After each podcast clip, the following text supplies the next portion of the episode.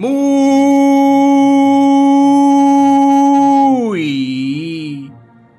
Y. Y. Y. Buenos días, tardes y noches a todas las personas que escuchan este podcast llamado, conocido, titulado como Ni tan spoiler. Aquí regresando, mi nombre es David y bueno, como, como es toda la semana, me acompaña mi querido amigo que la, la semana, el capítulo anterior, eh, estuvo solito, estuvo haciendo su podcast monólogo. Don Rodrigo, ¿cómo estamos, amigo? Bien, pues amigo, aquí grabando un nuevo capítulo Ni tan spoiler. Eh, sí, es verdad, grabé el, capítulo pasado solito, pero en verdad eh, fue una hoy una experiencia rara, en verdad. Primera vez que, grabo un capítulo, capítulo solo. Y pensé que iba a ser mucho más, más fácil. Y hoy me puse nervioso, me, costó, me costó. Igual fue un buen entrenamiento, me gustaría volver a hacerlo, pero, pero eh, tiene, tiene su complejidad, porque obviamente cuando uno graba con, con dos, y sobre todo cuando hay tres personas, eh, cuando uno se va como entre comillas a blanco, está el otro compañero ahí al lado que, que, te ayuda a parchar ese momento. Así que noté harto que tenemos harto feeling de de compañerismo tanto con usted como con el Feña, de poder estar sintonizado a la hora de, de hablar. Así que eso me di cuenta. Eh, y bueno, eh, fue un aprendizaje, me imagino que para usted mucho... No, no, le costaría tanto porque usted tiene ya, hablemos de una larga experiencia en podcast, radio, eh, en foro, webnear, todas las cosas, ¿no, amigo? Sobre todo ahí en, en, cuando estaba en, en Tocopilla. Sí, porque bueno, yo empecé hace unos 10 años, un poco más quizás.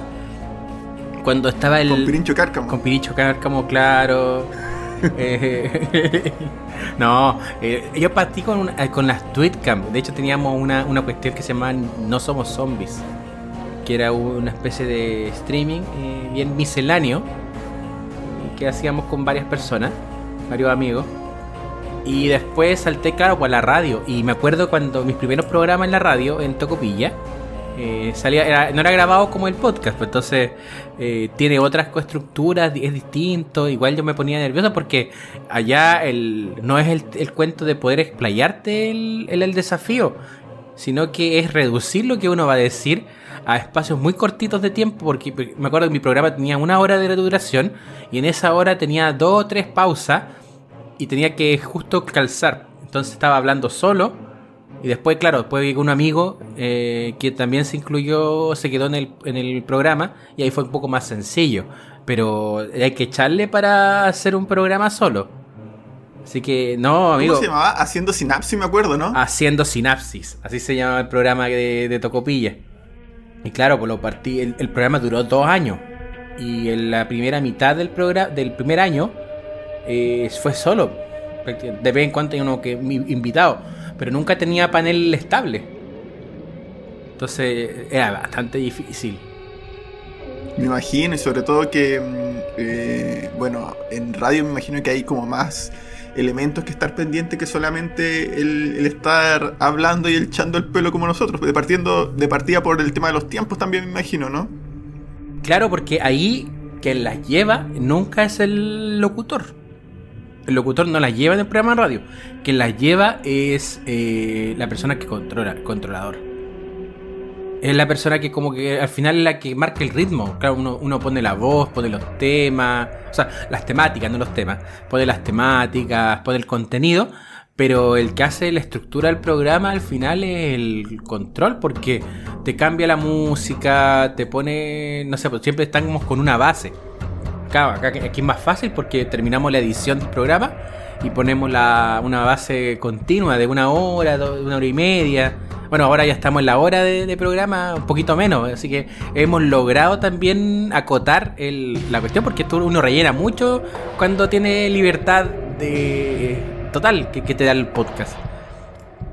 Y eso. Hoy como ese capítulo del Oscar. Como el capítulo del Oscar que fuimos como casi tres horas de capítulo. Y además. y sabes qué? Es súper bueno que hablemos esto porque el día. El día domingo pasado.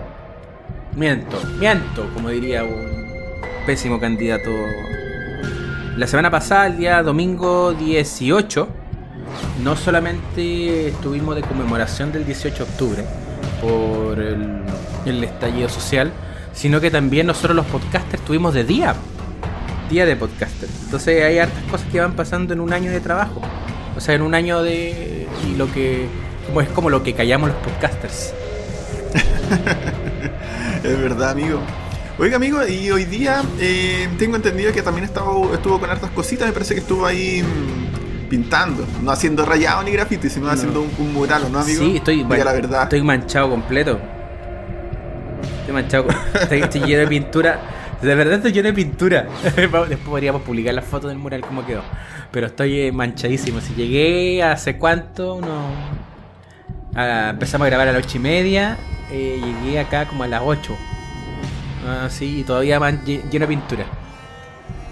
Oiga, amigo, ¿y, y, el, y la temática del mural, el como generalmente como el mural tiene como un concepto, sí. aunque sea un videojuego, a veces he visto unos, unos geniales de Mario Bros, de los que era el Zodíaco, pero también otro apunta a otro tipo de cosas.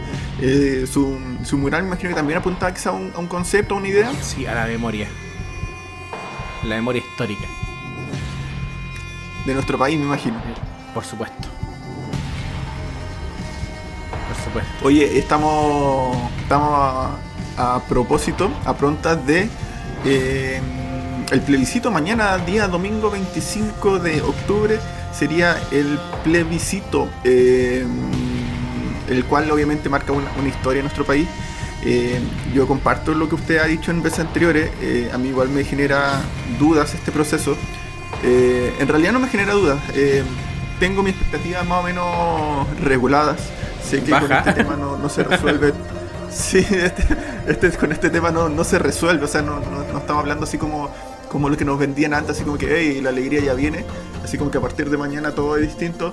No, no va a ser así, pero sí creo que marca una manera distinta de hacer las cosas y en eso depende mucho de nosotros. O sea, eh, los procesos de, generar cambio no tienen que parar hoy día, eh, tienen que ser un monitoreo constante, una participación constante de la ciudadanía en forzar, eh, en movilizar, mejor dicho, eh, a las autoridades en que se generen estos cambios. La verdad que, que bien poco se hace a través de las políticas, pero sí es importante eh, hacerlo a través de reforzar al menos las leyes básicas sociales. Yo creo que los modelos económicos en sí no son los culpables, eh, a pesar que no siempre dice el sistema, sino que obviamente en ese modelo se le da cabida a personas que, siempre van a buscar sacar provecho. Y, aunque pongamos una nueva constitución que sea súper regulatoria, eh, obviamente estas grandes grandes empresarios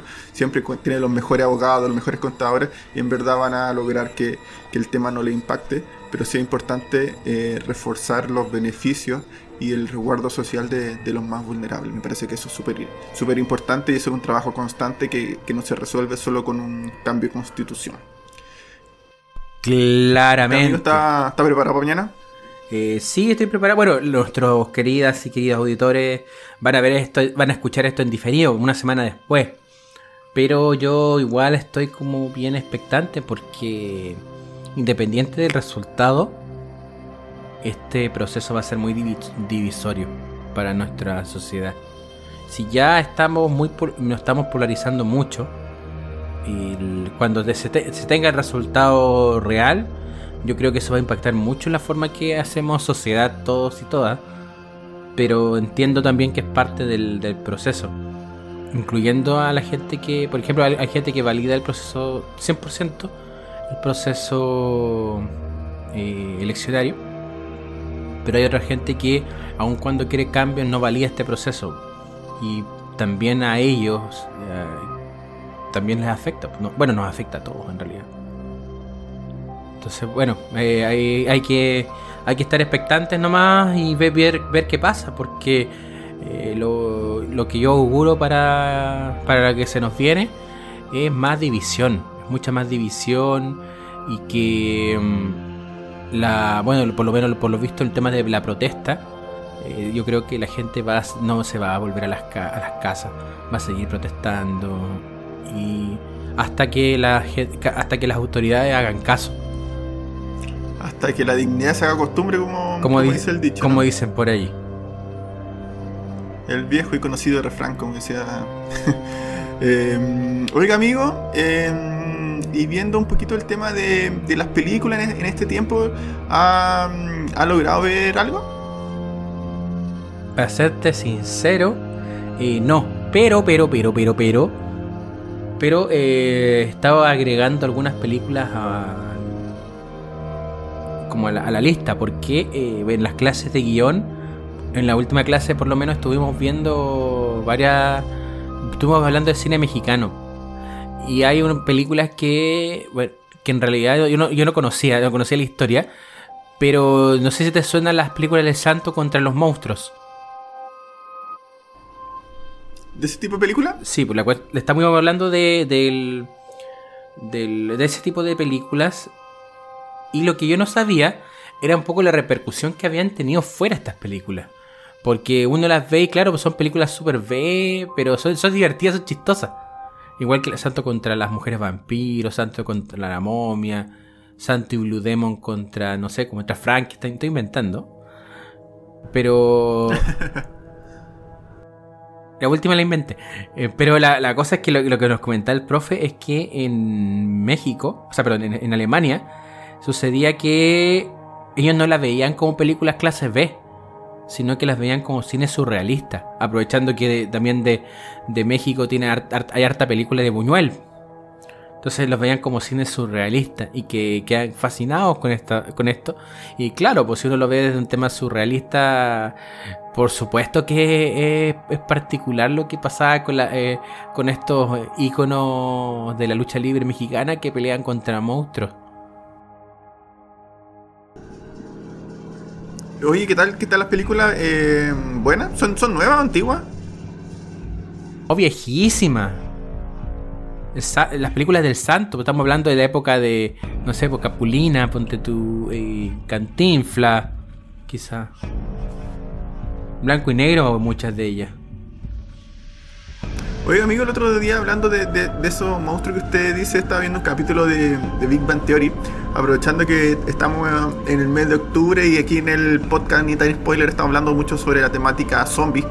Eh, y usted tocó el tema de las momias y estaban debatiendo sobre si, si las momias son zombies o no.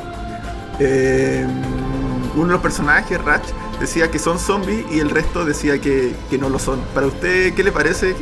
¿Son zombies o no son zombies? A mí me parece que igual una, una, una disyuntiva eh, válida en el sentido de que quizá pasa un poco por la definición de zombie. Muchos lo consideran zombie como los, no sé, muertos vivientes.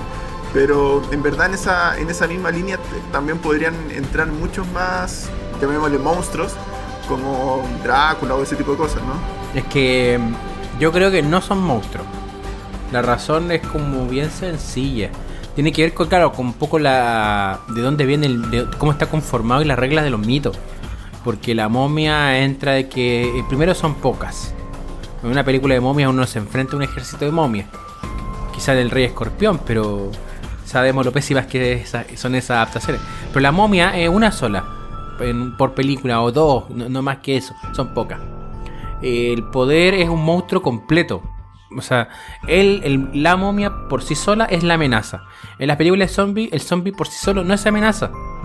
Es amenaza en grupo. Y no tienen... Bueno, es verdad, nunca vemos un zombie solo, siempre están... Siempre, siempre son muchos zombies. Y el, el tema de que, eh, bueno, la- las reglas de Romero dan de que el zombie come carne, muerde. Las momias no, pues las momias solamente matan porque es una venganza lo que están haciendo. El zombie no tiene cabeza, no tiene, no tiene intelecto, por lo menos en, la- en las reglas de Romero. Claro, hay revisiones, todo lo que queráis. De hecho, hace poco hablamos de Evil Dead, que también que son revisiones del género, pero en, en- en términos amplios, el zombie no tiene mente. Sí, igual, igual es raro porque como que se- en verdad, como dices tú, según la película es como un tipo de zombie distinto y en algunos casos como que mm, los zombies son como personas muertas eh, que no se les puede matar y en otros casos son como, mm, no sé, como muertos que reviven que se les puede volver a matar, una cosa así extraña. Y también el tema raro es que... mm, eh, no sé, tengan esta como pulsión por alimentarse siendo que están muertos. Mira, les voy a hablar de una, una, hay una película, aprovechando que estamos hablando de zombies, que bueno, eh, la primera vez que la, yo la primera vez, la, primera vez que la vi la odié demasiado, porque dije, no, esto es una falta de respeto, que se llama Warm Bodies. Y este protagonizada por Nicholas Holt. Y la película trata de zombies, o sea, son zombies que ellos hacen todo su eh, gruñen, su gruñen, así se, pero se comunican. Y solamente los zombies se entienden entre ellos. Pero resulta que llega un momento y, ah, y, comen cerebro. Y comen cerebro para mantenerse vivos, o sea, eh, andantes, pero absorben los recuerdos de Epo. Entonces llega un zombie, que es Nicholas Holt, y se come el cerebro del poderolo de una de la protagonista y absorbe su recuerdo. Entonces como que se hace consciente de eso y poco a poco empieza a comunicarse hasta el punto en que se revive, revive eh, de alguna manera. Pero también hay zombies de zombies, que es una idea que la exploró Guillermo del Toro en Blade con vampiros de vampiros. En la Blade 2, si no me equivoco. Muy buena película, pero lo demás. Entonces esto de que el muerto que está reviviendo tiene como una segunda oportunidad es depredado por otro monstruo más poderoso todavía. Eh, me parecía en una segunda revisionado y me parecía más inteligente, o sea, como que el mensaje el mensaje de fondo está como muy encubierto en una película de romance adolescente. Y con un buen actor que es Nicolas Holt. Por lo demás. Bueno, ¿le parece que le demos con el tema de hoy?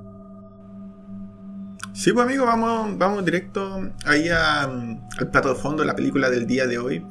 Em, esta película eh, se llama Estación Seúl. Es un anime. No sé si es japonés. ¿De dónde, amigo? Corea del Sur. Corea del Sur. Seúl. Seúl. iba a decir que daba lo mismo, pero en verdad era, era como muy, muy racista decir eso. Así como, como claro, todos son lo mismo. Em, Estación Seúl em, justamente trata la historia de, la temática zombie que hemos estado conversando en, todo este mes de octubre. Eh, y bueno, lo voy a tratar de explicar de manera genérica porque en verdad es un poquito eh, rara la trama. Iba a decir complicada, pero en verdad no, es tanto complicada, sino un poquito rara. Se trata justamente de, una chiquilla eh, que, que tiene un porolo que en verdad es un, imbécil. Es un tarado. es un tarado que mm, hace, hace negocio a través de, de mostrar imágenes de, de jóvenes como, como, su pareja, como su polola, eh, para promocionarlo por internet y, vender no sé qué tipo de servicio a otras personas. Y entre eso ocupa de hecho la, foto de, su novia. Claro, en el, foto es como porno amateur. Pero, sin, pero la, la graba y filma sin consentimiento. Exactamente. Y em, en otro lado de la ciudad eh, hay un viejito que está bien enfermo, al parecer indigente, y mm, otro caballero lo está tratando de ayudar y busca atención médica. Y en eso que no, no lo pescan bien y el caballero, el viejito se muere. Eh, no sé, cambia un poco la escena y al volver se encuentra con el viejito en un callejón y se está comiendo una persona. Es decir, este viejito se convirtió en zombie. Eh, ¿Cómo se convirtió en zombie? No lo sabemos y es un poco las características muchas veces de las películas zombie que, no sabemos bien cómo se origina esta condición, que ni siquiera sabemos si es un virus o qué tipo de situaciones. Pero el tema es que se va mm, cada vez multiplicando y obviamente va atacando a los eh, vivos.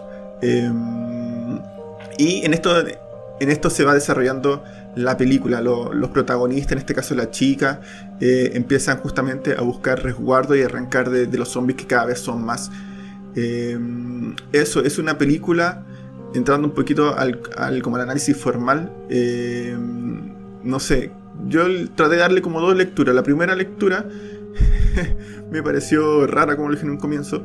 Me dio como la impresión de las películas típicas de acción donde la trama es más o menos simple, eh, donde en verdad no toma mucho protagonismo y em, eh, busca en verdad cualquier excusa para irse a la acción, así como que ya bla bla bla, pasemos directo a los zombies, que es lo que nos interesa, así como que por, ¿por qué pagamos el ticket para ver a los zombies? Em, ese fue como, entre comillas, mi primera lectura. Mi segunda lectura fue, dije, eh, chuta, ya, ¿será tan así?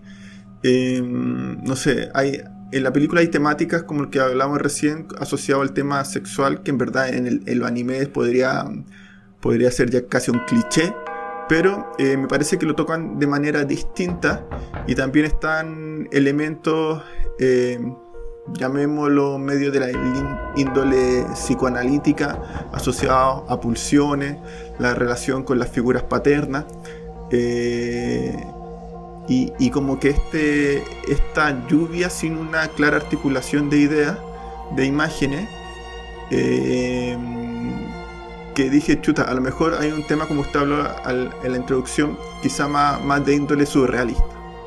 Quizá me dio esa impresión y dije, chuta, por eso a lo mejor no, no la estoy captando bien y por eso a lo mejor cuesta ver en la película un claro hilo conductor, donde en verdad hay un montón de giros eh, que te descolocan un poco. Eh, hay un montón de situaciones que no tienen un cierre claro. Y hay, que no lo voy a comentar en mi clásico spoiler, no lo voy a, no lo voy a decir, un, un, gran giro final. Pero me dio un poco esa interpretación. Me costó, como te digo, agarrarla. Pero creo que quizá puede estar asociado a, a temas que pudiesen apuntar un poco a una, una, línea de dirección un poco más, más surrealista. Para no pensar que en verdad no, no se le dio tanta, tanto, tanta organización en la trama.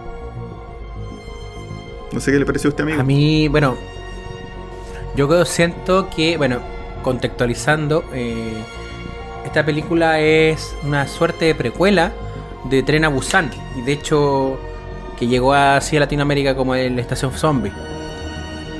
La gracia, siento yo, de situarla en la ciudad, porque en el fondo el Tren a Busan es como pelear por... Eh, se trata y de hecho la resolución de Tren a Busan está como muy, muy marcada con la esperanza.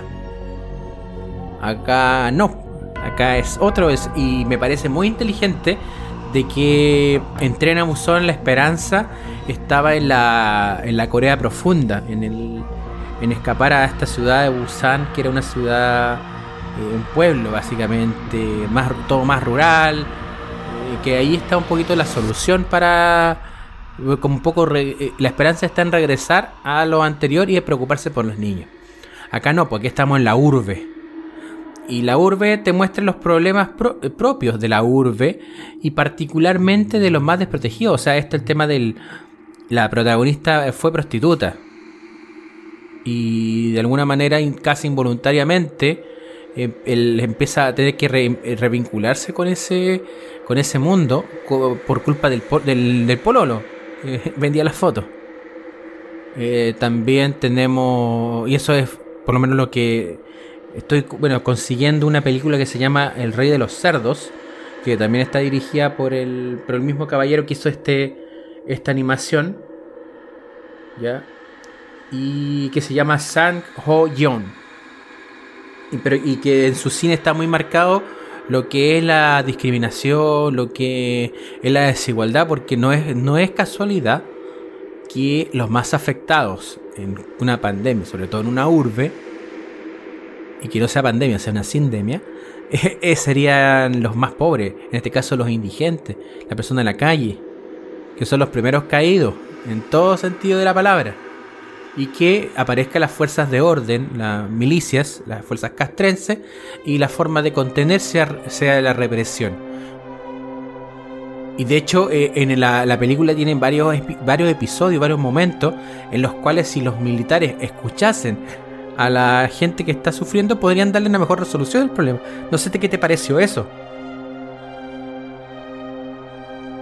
Sí, o sea, em, es que, bueno, me, como decía, me costó articular un poquito la, película, pero claramente em, hay, hay como una, una afrenta al tema tanto de los militares, al tema de la policía, al, tema también de, salud.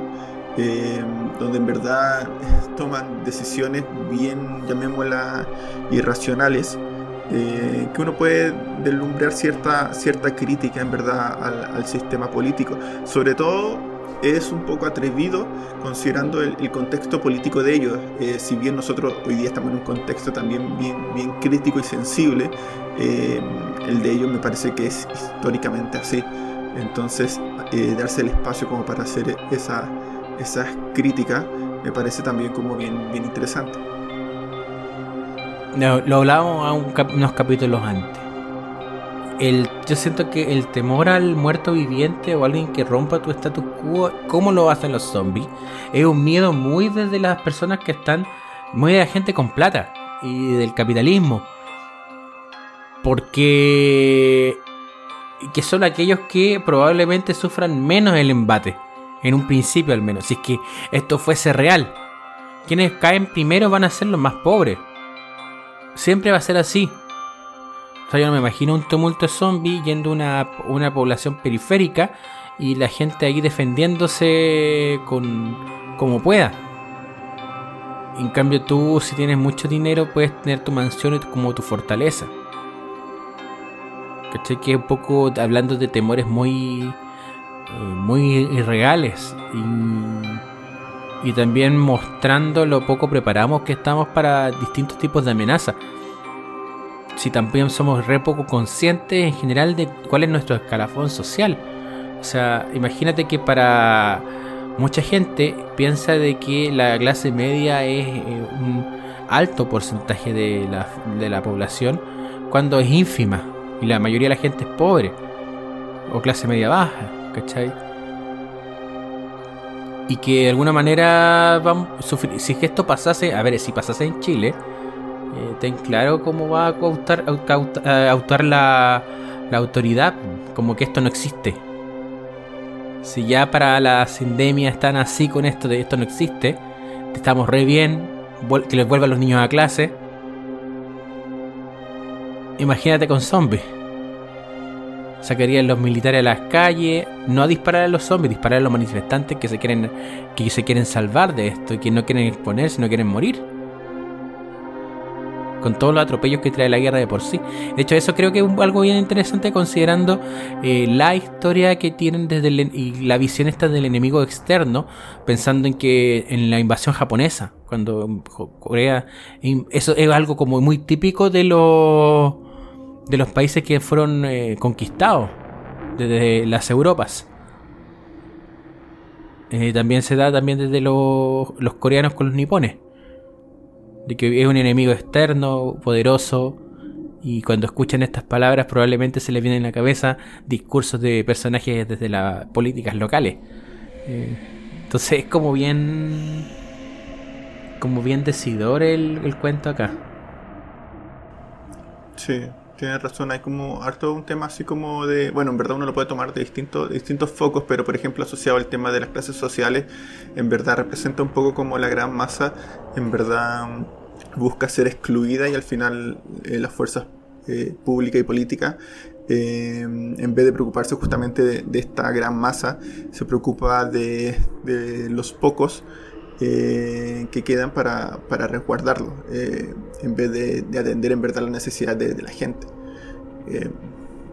me parece que es como un modelo que se, hoy día se está ocupando como para todo. Y entre eso, como hoy día se está combatiendo el, tema del, coronavirus, como hoy día se le está poniendo foco a proteger eh, el resguardo de algunos por sobre otros.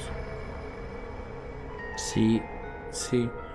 Igual eh, me, gusta el hecho de que esta animación, bueno, al hacer animación, se podían dar hartas licencias. Y una de esas es que eh, como, como el sistema de distribución fue distinto, no fue mainstream, eh, te podías dar el, lujo de, de ofender más, siento yo. Porque igual el Tren a Busan, o sea, sin desmerecer Tren a Busan, porque siento que es una, una excelente película, no de terror, de acción. Es una muy buena película de acción, más que de terror. te podías dar licencias para poder explorar otras cosas. Que creo que es el sentido más grande de, todo el, cine el cine de zombie en general. Que es poner este, este monstruo que por sí solo no es poderoso, pero cuando está acompañado cuando es multitud, eh, se transforma en amenaza. Totalmente. Oiga, amigo, otro tema que a mí me quedó como dando un poco vuelta es que con, como con el tema de animación eh, queda menos claro que mm, esta chiquilla que tiene su, su pololo que dijimos que es un imbécil, eh, que también es otro chiquillo, no queda bien, bien establecido el tema de, de la edad. Entonces, eh, uno entre comillas da por sentado que quizá los dos son ya jóvenes pero mayor de edad, pero eh, si fuesen menor de edad me parece que el, tema es mucho más complejo. Yo creo que también habla un poco de, la crítica hoy día los expuestos que están hoy día los jóvenes eh, y, los niños en este tema de, las redes sociales y este tipo de cosas, ¿no? ¿Sabes qué? Tienes toda la razón. a mí me, Tampoco me queda muy claro esto de la edad de los personajes. Pero sí siento que son personajes muy desprotegidos. Que estuvieron muy desprotegidos durante toda su vida. Hasta llegar el momento en que empezamos a seguir su historia. Y claramente, si es, si es así, y son menores de edad, los protagonistas, es más terrible, tienes toda la razón. Porque te habla de, una, de una desprotección de la infancia, pero que es es tremenda. Es tremenda en, inclusive si el pololo que es un imbécil, que volvemos a eso, que está explotando a su pareja eh, y es menor de edad, podríamos cuestionarnos de, oye, ¿cómo un niño llega a eso? Como un niño se transforma en, empieza con conducta, eh, eh, ¿cómo se llama esto? con conductas perversas sobre un par. Es terrible cuando, no sé, por la clínica hay centros que, que les llegan niños y niñas que abusan de otros de la misma edad o un poquito más chicos, que son como conducta, conductas sexuales abusivas entre pares, que es un fenómeno existente. Entonces, pensando en cómo se, cómo se construye nuestra sociedad, que cuando eh, no, que no nos, no nos hacemos cargo de la protección de los menores, de los niños, niñas y adolescentes, y cuando tomen un poquito de edad, ya, nos, ya, ya como no nos hicimos cargo, queremos encerrarlo, pensar así, cabros chicos de 14 años que roban en un supermercado, crucifíquenlo. ¿Dónde están los papás? ¿Cachai? Y se transforma en el monstruo. Claro, o sea, muestra un poco también cómo la sociedad pone los focos en, ciertas cosas. O sea, eh, vemos hoy día que hay unos niños, eh, no sé, cantando, eh, proclamando, sí, como tú quieras llamarlo, e incluso ya, dale, rayando las paredes por, por temas de causas políticas, y esos a nivel, a nivel de medios y a nivel político e institucional son más catalogados de delincuentes que, que los otros. Entonces también habla un poco de la sociedad como eh, dónde pone el foco y qué está, qué está hoy día avalando. Hoy, no sé, este, esto hablamos de, de, una película anime, como, como dijo usted amigo de, de... Uy, ¿dónde era? ¿Surcorea? Surcoreana. Donde hay políticas súper claras asociadas al tema de internet. O sea, no es como aquí que tú tienes acceso a cualquier tipo de página. Ellos tienen eh, políticas bien exigente en cuanto a, las páginas que, tienen acceso la gente. Generalmente son cuentas del propio país. Entonces eh, habla un poco de eso, de, cómo la institucionalidad en verdad, hoy día las problemáticas, le, eh, cómo las catalogan y qué le ponen foco en, función del resguardo de, la gente, en verdad, cómo, hoy día no, no se tiene bien considerada la, la relevancia de ciertos temas sobre otros. Es curioso, pensemos en la película que se gana el Oscar, que es Parásitos. Para mí no es casualidad cuando John Bon Joon-ho dice que habla del capitalismo como la gran enfermedad eh, mundial, porque de hecho él dijo, ah, hago esta película para Corea, pero me, me causa, no sé, me causa extrañeza de que esta película podría hacerse en cualquier lado y que precisamente salga de Corea, que es uno de los mercados donde el capital está como muy presente, eh, salgan este tipo de producciones. Me, parece bien interesante. bien interesante eso, que el cine en, todo, a través de todos sus géneros, tan marcado, o sea, también tiene, siento que el cine tiene una misión social, que es poder a través de la mirada artística poder establecer y poder poder instalar ciertos temas de debate que en este caso es re importante poder hacerlo. Además que, además que eh, perdura, el, el, arte perdura.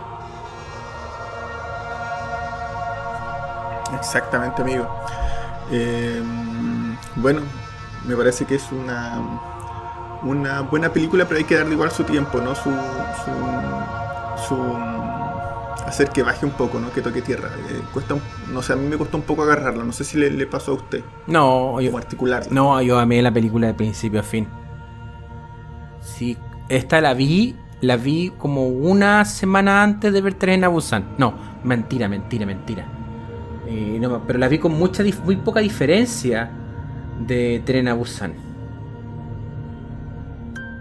Y se marca mucho, mucho la super, creo la superioridad de esta por sobre tener a Busan. ¿Y para qué estamos, para qué vamos a hablar de Península? Que es un bodrio. ¿Qué me dio rabia? Bueno, aquí estamos para. ¿Qué me dio rabia Península? Hoy escuchaba súper malos comentarios de esa película. Ninguno bueno. Ninguno. Que, oh, que, no me voy a acordar que me da rabia. Oye, da sorpresa un poco que ya estemos eh, llegando a noviembre eh, y, cueste en verdad ver grandes producciones de este año. En verdad el tema COVID impactó súper fuerte a lo que es el cine, ¿no? Pucha, mucho. Muchísimo. Si ahora... De verdad yo creo que, ahora estoy dándole vueltas a lo que hablábamos hace, pucha, varios podcasts atrás, varios meses atrás esto de si va a volver, va a volver el cine.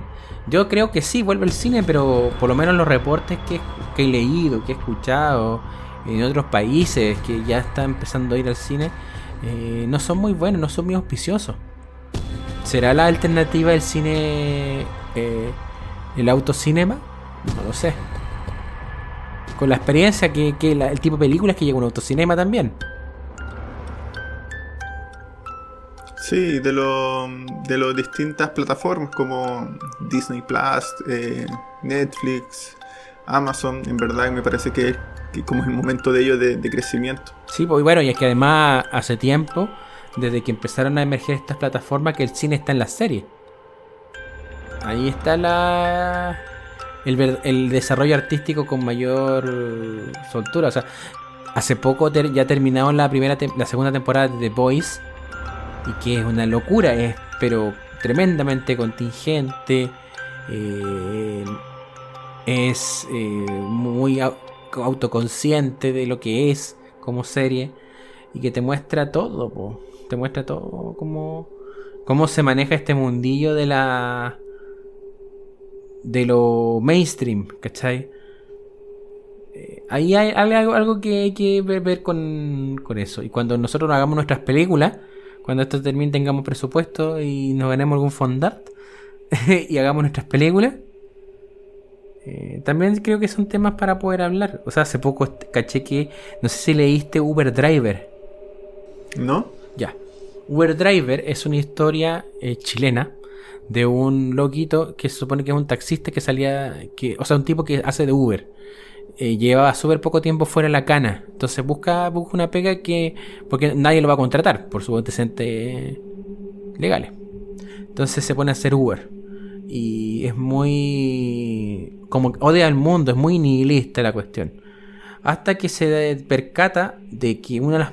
de un. de un. de un crimen. Durante una de estas. Que involucra a niños. Una niña, de hecho prostitución y todo eso. Entonces él decide que ese va a ser su último día libre, porque no iba a permitir que se hiciera otra cosa, entonces eh, entra en una espiral de violencia no menor. Y el creador postuló un fondart, obviamente por no tener contactos ni ser cebadilla, no se lo ganó. Y empezó una campaña de crowdfunding para poder financiar esta película y ojalá que lo logre. Uber Driver, Buena recomendación, amigo. Busquen una historia así, es cortita, es un post de Facebook, de hecho. Y que tiene toda la historia. eh, y yo me lo imagino en. O sea, cuando tú cuando uno dice, "Oh, busca Uber Driver, léelo, dice, ah, pero es que. ¿Qué chiste tiene? Como, de- debe ser como una suerte de plagio de Taxi Driver. Pero no. No, amigo, es otro sentido de esta de Uber Driver. Buenísimo, amigo. Oiga, amigo, eh, ya creo que nos queda una semana más de películas zombie, ¿no? Exactamente, nos queda la última película que es La Noche de los Muertos Vivientes. Yo creo que ahora deberíamos definir si va a ser la del la original o el remake. Deberíamos definirlo. Pero eso lo vamos a ver nosotros. Y el, y el 1 de noviembre cumplimos el año de podcast. Porque nuestro primer podcast, claro, lo grabamos la última semana de octubre del año pasado. Pero en las plataformas se subió el 1 de noviembre. Así que. ¿Verdad, pues, amigo? Así que ya de verdad no. O sea, si- ¿Sí? sin, sin contar el, el piloto fallido. Eh, claro, sin contar el piloto fallido. Porque eh, eso no, no, no, ese piloto ya me encargué de que no exista en ningún lugar. No va a haber la luz. No va a haber nunca la luz, porque de hecho ya ni siquiera hay copias de ese. De ese podcast. Usted eliminó directo, sin papelera, nada. No, directo. nada, nada, nada. Es, eh, ahí corrió la más asquerosa de las censuras. es que de verdad el primer capítulo, el piloto era muy tan malo. Don Fernando hizo unas denuncias, se metió con los poderosos, no, pero pero mal, mal, mal. Buena, buena, buen amigo. O- Oiga, ya pues entonces yo creo que vamos pasando a, a palabras para el cierre, ¿no, amigo? Justamente, amigo, dele usted primero. Agradecerle a todos los que nos han estado escuchando en este ya casi año de, de programa y, y, bueno, desearles que tengan una buena semana y que eh, el resultado que sea eh, las elecciones eh, no, nos, no nos haga claudicar en mantener los ojos bien abiertos y la vigilancia y la participación en todo tipo de, de actividades que en verdad generen construcción para, para el país. Eso, amiguito. No sé usted qué, mm, cuáles son sus palabras de cierre.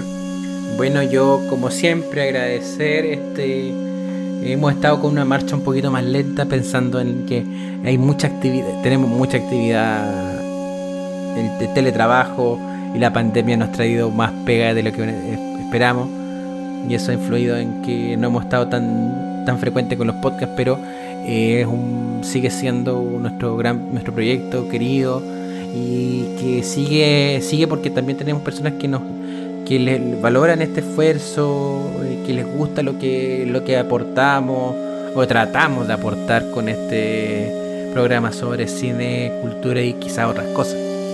Así que por lo menos yo eso y bueno, no, como siempre recordarles que eh, nos pueden encontrar en nuestras redes sociales en Facebook, en Twitter e Instagram como Nitan Spoiler y seguirnos en todos los audios en Spotify, Spreaker, Apple Podcast, Google Podcast, Evox y demás. Esto ha sido todo por el día de hoy. Nos escuchamos en breve. ¡Chao! Chao, chao.